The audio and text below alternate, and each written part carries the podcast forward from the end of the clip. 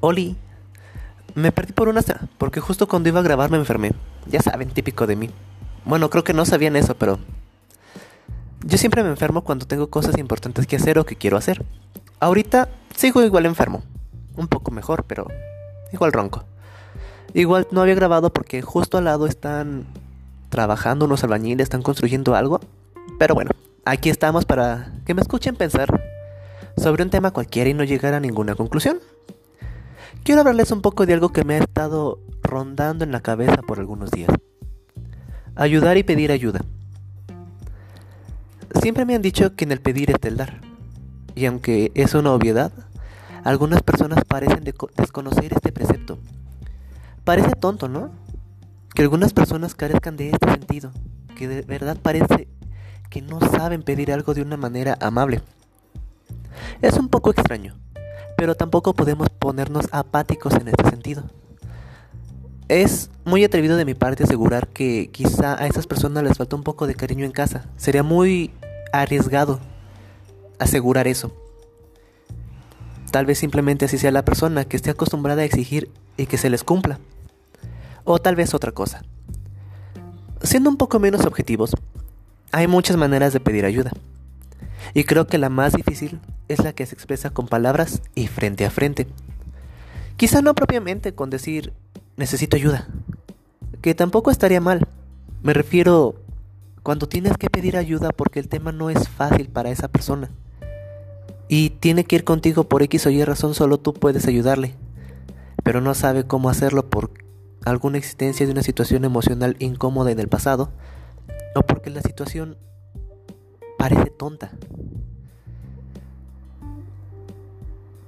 En ocasiones, esa persona pide ayuda una vez, una sola vez, y no lo vuelve a mencionar, porque le dé pena quizá, o porque sintió que la persona a la que le pidió ayuda le ignoró y simplemente no lo quiso volver a molestar.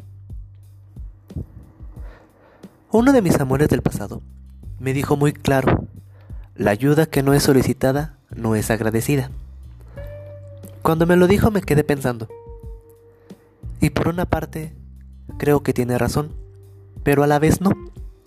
Porque si de manera personal conoces la necesidad de alguien y está en tus manos ayudarle, hazlo. Siempre y cuando no pierdas, hazlo. Al igual si de verdad necesitas necesitas ayuda de ese alguien, por X o Y razón, vuelve a mencionarlo hasta que te dé una respuesta clara lo más claro que se pueda, porque también hay que ser francos. La ayuda que es forzada no se siente bien. Es más bien como un favor obligado. Todos sabemos que, favor con favor se paga. Ayuda con ayuda. Porque la vida da muchas vueltas y tal vez ese alguien que te dio la ayuda una vez necesite de ti. O quizá si ese alguien que te negó la ayuda en ese momento en algún futuro puede necesitar de ti. Y es ahí cuando la puerca tuerce el rabo, porque tienes dos opciones. La primera, la más recomendada y muy personalmente, te digo que si puedes ayudar, lo ayudes. Igual, siempre y cuando no pierdas algo. Porque, pues no se trata de, de competir. No se trata de pelear. La segunda opción, un poco más cruel, es negarle la ayuda. Pero personalmente puedo decirte que no. No lo hagas. El mundo necesita un cambio. Y ese cambio empieza por uno mismo. Ser amable es lo primero por lo que se habría de empezar.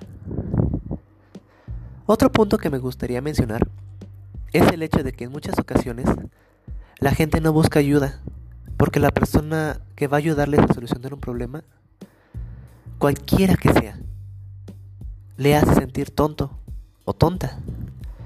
Lo hace sentir, lo hace sentir, mejor dicho, como si su problema en realidad fuera nada. Y no se trata de eso. Si te pidió ayuda en ese entonces, es para aprender, para solucionar y obtener la oportunidad de seguir progresando. Pero si tú como persona, la persona que le ayuda, a la que fue a pedir ayuda con todo el miedo, todo el terror, toda la confianza, ¿lo hace sentir menos? estaríamos cayendo en un círculo vicioso y una competencia que se está imponiendo hoy en día. Ya para finalizar, solo quiero que sepan que ser amable no cuesta nada.